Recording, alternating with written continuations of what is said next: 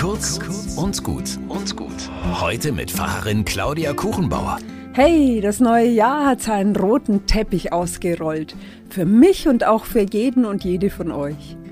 Noch stehe ich etwas zögerlich da. Der rote Teppich läuft weit in die Zukunft, weiter als ich sehen kann.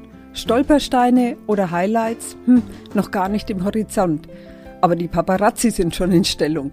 Ich muss mir erst überlegen, wie ich loslaufen will. Hm.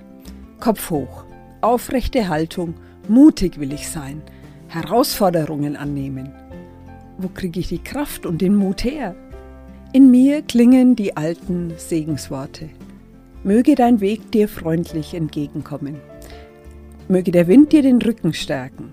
Möge die Sonne dein Gesicht erhellen und der Regen um dich her die Felder tränken. Und bis wir beide, du und ich, uns wiedersehen, halte Gott dich schützend in seiner Hand. Ich laufe gesegnet los. Gott segne uns 2022.